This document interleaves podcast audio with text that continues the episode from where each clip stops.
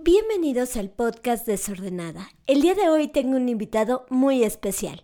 Él es el escritor Juan Villoro, quien nos va a platicar de su libro La figura del mundo.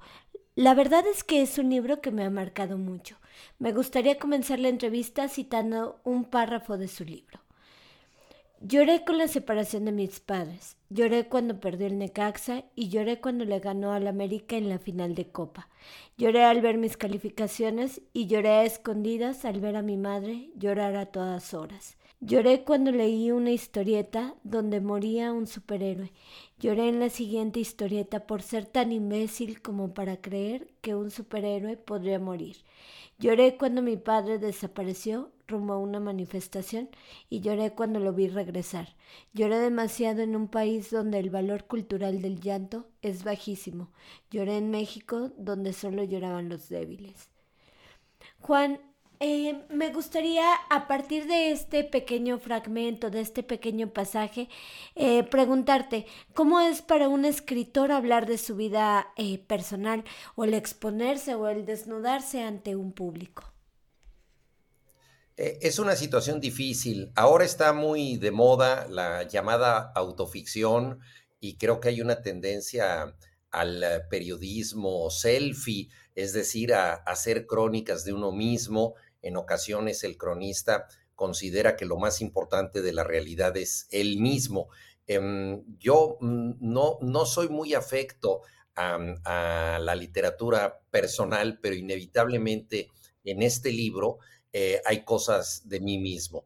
Traté a lo largo de la figura del mundo que el, el protagonista absoluto fuera mi padre, y que yo estuviera presente en calidad de testigo, pero hay algunas cosas en las que es necesario que yo me incorpore para que se entienda mejor la historia. El pasaje que tú señalas tiene que ver con el llanto, que es algo que normalmente eh, se le ha negado a los varones como una virtud. Supuestamente los hombres duros no lloran. Eh, mi padre pertenecía a esta legión de hombres duros o, si se quiere, reservados. Eh, como digo en el libro, yo solo lo vi llorar una vez en la tumba de su padre, es decir, de mi abuelo, cuando me llevó ahí eh, a los 12 años. Entonces, él era una figura que parecía no tener fisuras. Y en cambio yo, como niño, era bastante llorón, eh, al igual que muchos niños. Lo que pasa es que eh, en aquella época eh, nos daba más vergüenza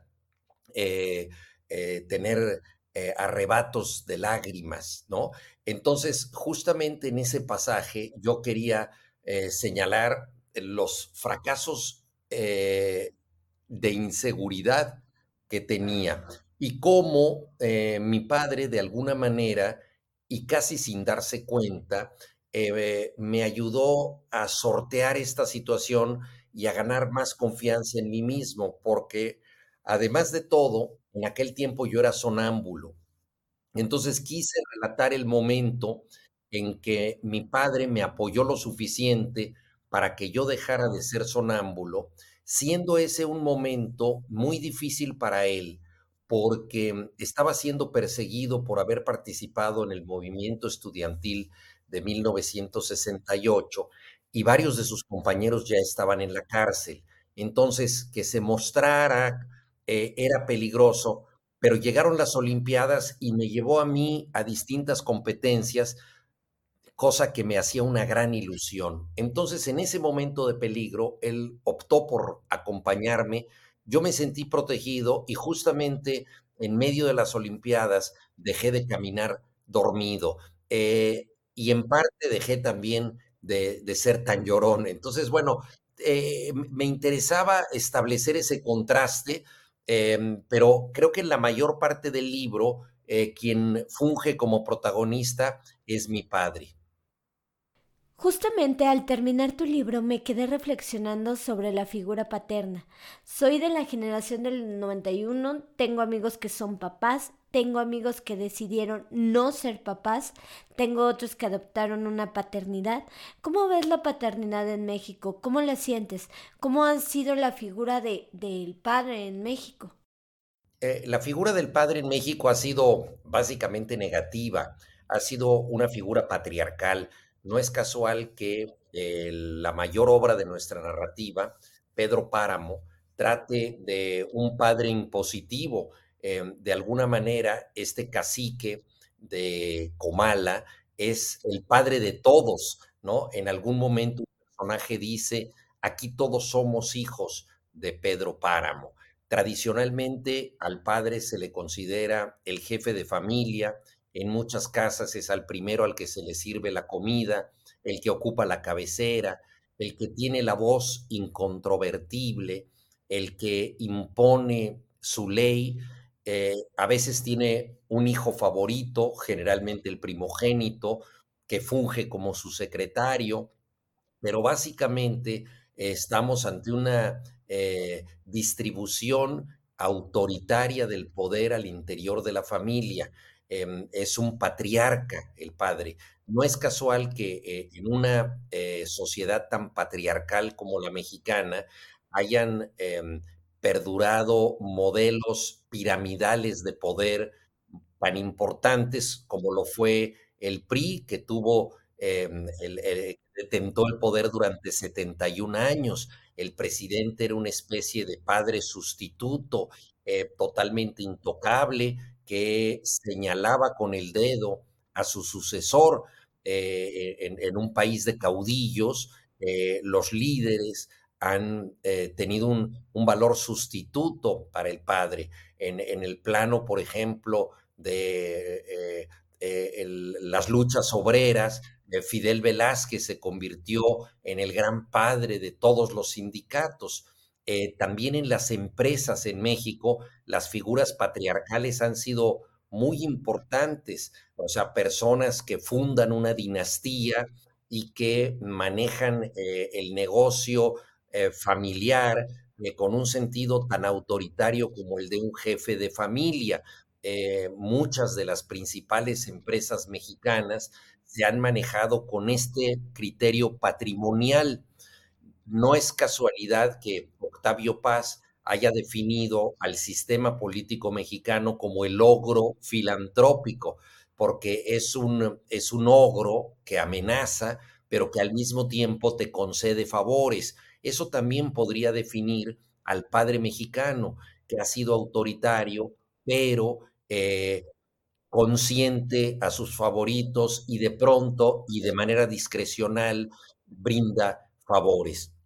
Eh, debo decir, como ya mencionabas tú en, la pregunta, que por fortuna eh, las nuevas generaciones tienen una actitud muy distinta hacia la paternidad, no de autoridad, sino de mayor complicidad, no tan vertical, sino más horizontal, de mayor respeto con los hijos y sobre todo em, con un manejo diferente de los afectos, porque eh, los padres procuraban no abrirse, no tener ninguna vulnerabilidad para mantener su imagen impertérrita, dura, ¿no? Eh, y hoy en día los padres se han convertido más en cómplices de los hijos, eh, con el resultado de que los hijos, pues muchas veces no nos hacen ningún caso.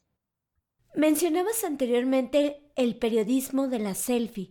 ¿Cuáles son los, retos actuales para hacer el periodismo? Estamos ante una ola de redes sociales. Eh, ¿Cuáles crees que sean los retos ahora para el periodista? Ahora importa quién tiene más likes o qué fotografía tiene más likes que, que muchas eh, otras cosas. El periodismo está en una situación muy complicada por múltiples razones. Una de ellas es que eh, los periódicos han dejado de ser un modelo viable de negocios. Antes un empresario podía vivir de su periódico e incluso ganar bastante dinero. Hoy en día, para que un periódico prospere, tiene que tener otras fuentes de ingresos, es decir, otras empresas que lo apoyen y esto naturalmente compromete su libertad porque tiene distintos intereses. Al mismo tiempo, como tú señalas, las redes sociales pues compiten con la información calificada. Estamos en la época de las fake news. Eh, no es casual que en 2016 el diccionario Oxford decidiera que la palabra del año era posverdad, que no es otra cosa que el uso ideológico de la mentira. Y recordemos que ese año fue cuando Donald Trump ganó la presidencia y justamente eh, eh, utilizó como recurso fundamental la posverdad. Eh, cuando ya cumplió su primer año como presidente, periódicos como el Washington Post y el New York Times se tomaron el trabajo de contar las mentiras que había dicho y llegaron a más de 2.000 en ese primer año de ejercicio.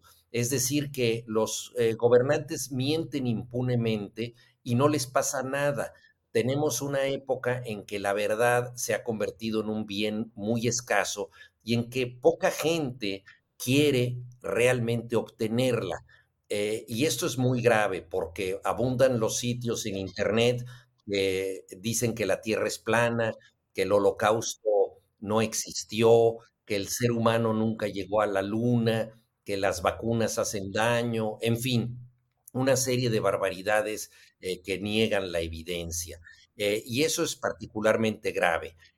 Yo tengo la certeza de que la verdad es más es importante que nunca. ¿Por qué? Porque no circula como debería y por lo tanto se ha vuelto explosiva. Antonio Gramsci, el gran ensayista y luchador social de la izquierda italiana, decía, la verdad es siempre revolucionaria. Yo creo que hoy la verdad es más revolucionaria que nunca y por lo tanto el periodista tiene un papel muy importante, pero la posibilidad de ejercer, publicar esta verdad es difícil. Y en ocasiones, en países como México, cuando logra informar adecuadamente, pone en riesgo su vida. Y eso es gravísimo. El año pasado, 15 periodistas fueron asesinados. Entonces, eh, se trata también de un oficio de alto riesgo, sobre todo cuando toca temas del crimen organizado y sobre todo en periódicos pequeños de provincia que cuentan con menos seguridad. Otro tema que abordas en tu libro es justo el movimiento del 68. Para ti, ¿este movimiento qué significa? En el libro cuentas a través de los ojos de tu padre, pero para ti, ¿qué, qué significa? ¿Qué, ¿Qué es lo que eh, representa para ti?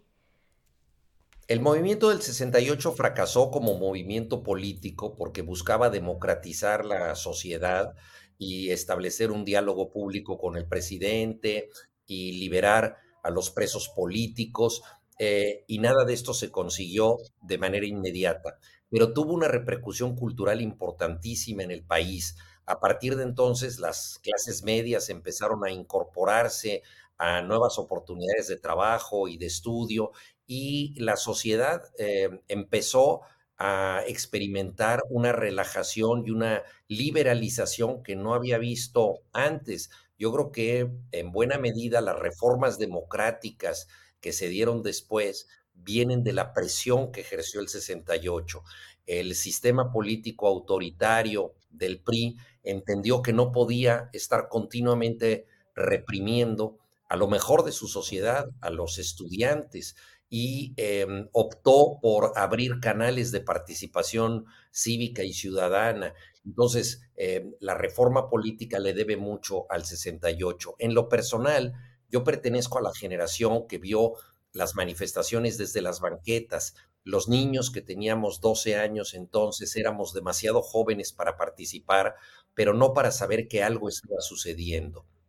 Pero mi papel como hijo de un miembro del movimiento estudiantil fue aún más complicado porque mi padre pertenecía a la coalición de maestros, muchos de sus amigos como eh, Marco Epardinas o Eberto Castillo o Eli de Gortari fueron a dar a la cárcel eh, y él no quiso hablar mucho del asunto en la casa para no comprometernos y porque era un hombre muy reservado. Al mismo tiempo, en mi escuela y en la televisión, eh, la información que se daba es que los comunistas se habían infiltrado en el país para impedir las Olimpiadas.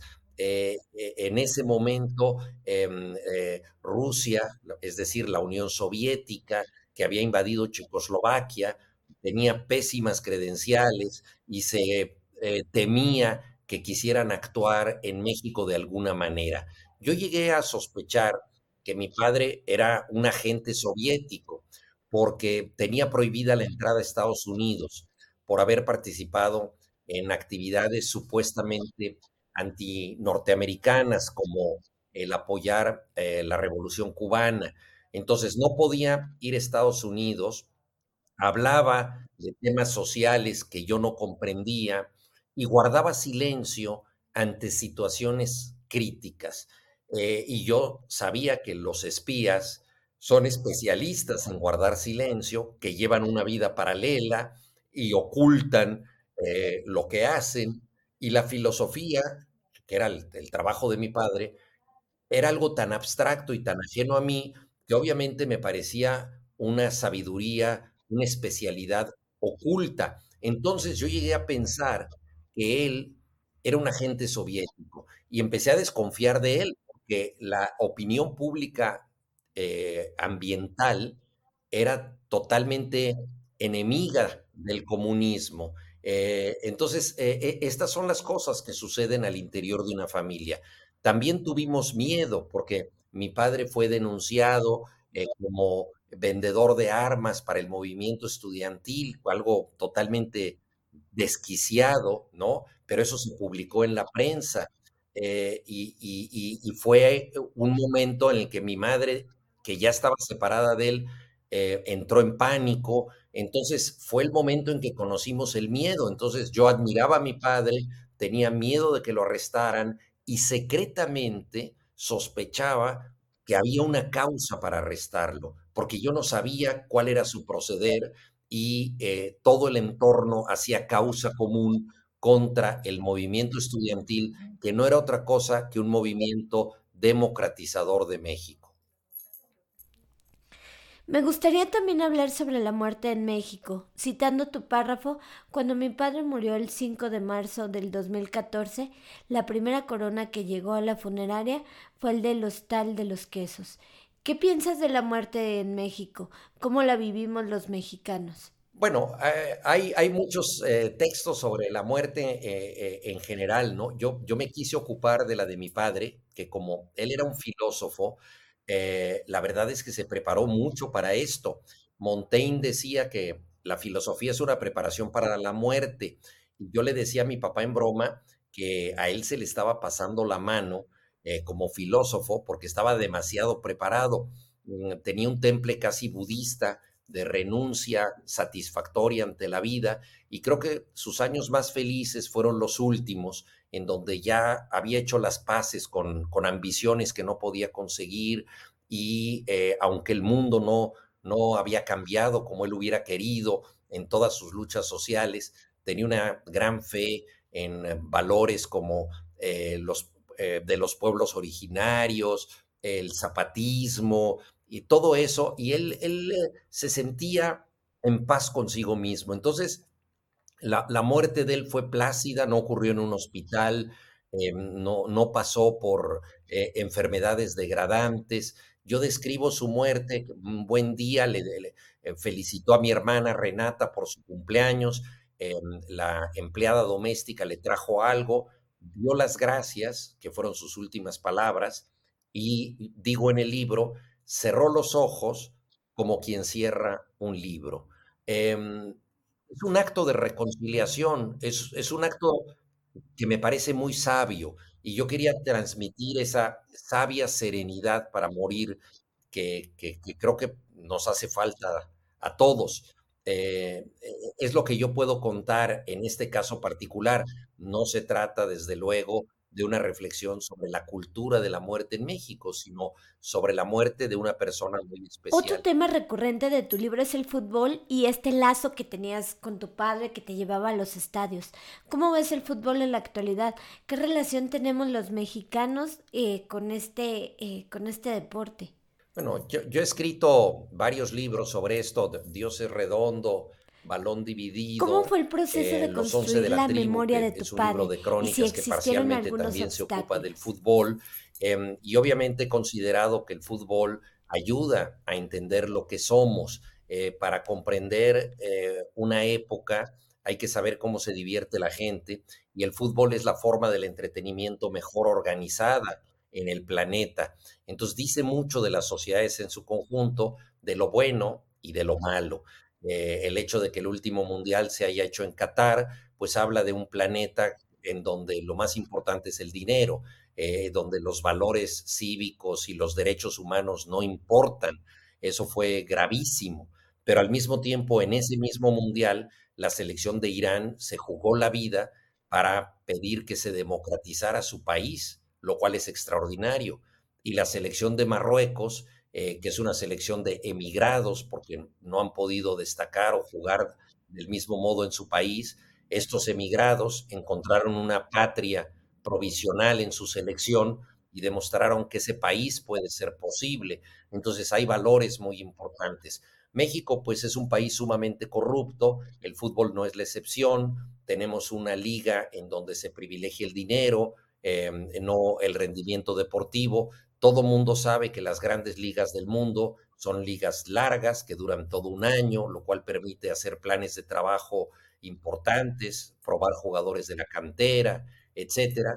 Eh, Italia, eh, Gran Bretaña, eh, España tienen ligas de este tipo. Nosotros tenemos una mini liga eh, que privilegia la liguilla, con lo cual el octavo en clasificar puede ser campeón y eh, eh, todo esto tiene que ver con, con, el, con el, hecho de que eh, lo, lo, más importante es eh, el rendimiento televisivo, lo que se obtiene por la transmisión de los partidos. Entonces, pues en un país como México no es, no es de extrañar que haya muy buenos juveniles que incluso han sido campeones del mundo, pero cuando estos juveniles entran al profesionalismo, pues pasan a la, a la máquina que todo lo degrada, en nombre del dinero. Entonces, mientras tengamos este criterio, pues no vamos a tener una, una selección que pueda rendir a nivel mundial, ni vamos a tener una buena liga. ¿Cómo fue el proceso de construir la memoria de tu padre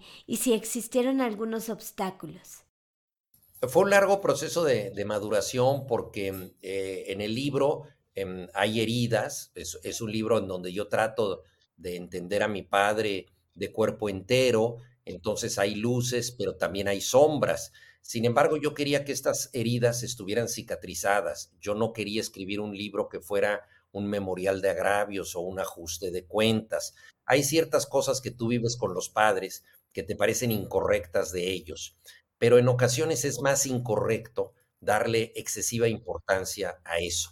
Es decir, cada uno de nosotros labra su propio destino. Yo a estas alturas de mi vida pues evidentemente yo ya tengo una trayectoria en la que difícilmente le puedo reclamar o le debo reclamar algo a mi padre. Entonces yo quería mostrar sus contradicciones, pero desde una perspectiva en donde eso estuviera sanado. Por supuesto que con esos datos que yo ofrezco, algún lector eh, puede opinar algo distinto, puede decir, caray, pero esto eh, yo no acabo de entender por qué tu padre hizo esto, o al revés, esto me parece particularmente admirable.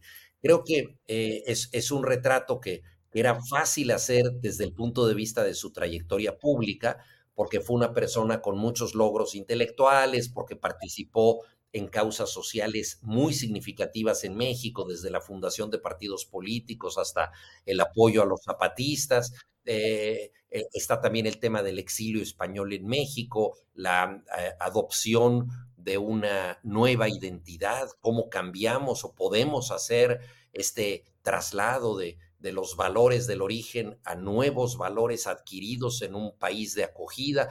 Hay temas generales que era, digamos, desde el, desde el punto de vista narrativo, fácil de tratar, pero eh, lo complicado era ahondar en la vida íntima, en la vida personal de alguien que vivió para no hablar de su vida personal, porque él era una persona muy reticente, muy retraída, que no se interesaba en esas cosas, pero eh, ahí se pusieron en, en, en, en cruce, en tensión, eh, pues nuestras dos maneras de ver el mundo, porque un filósofo como él lo que hace es interpretar el mundo, razonarlo, argumentarlo. Entonces, eh, tiene una concepción racional de la realidad. Y un escritor trabaja de otro modo, trabaja con emociones, con sentimientos, eh, y tiene que llegar a las partes más personales de la gente, incluso a su vida secreta, a sus sueños, a sus posibilidades. Entonces, eh, eh, lo más complejo era hacer una especie de traducción, un hombre de ideas transformado en un hombre de afectos. ¿Qué sentía mi padre? Eso no era fácil decirlo. Yo soy su hijo y sin embargo no lo sabía del todo. Tenía que investigar. Y, y, y esa fue la parte más compleja, la de, la de investigarlo a él y por lo tanto, al hacerlo, pues conocerme mejor a mí mismo. Muchísimas gracias Juan Villoro por tu tiempo, por tus palabras, por tus consejos. Nos escuchamos en el siguiente episodio de Desordenada. No se olviden seguirme en redes sociales, me encuentran como eh, arroba desordenada en Facebook, Twitter, Instagram y TikTok. Nos escuchamos en el siguiente episodio de Desordenada.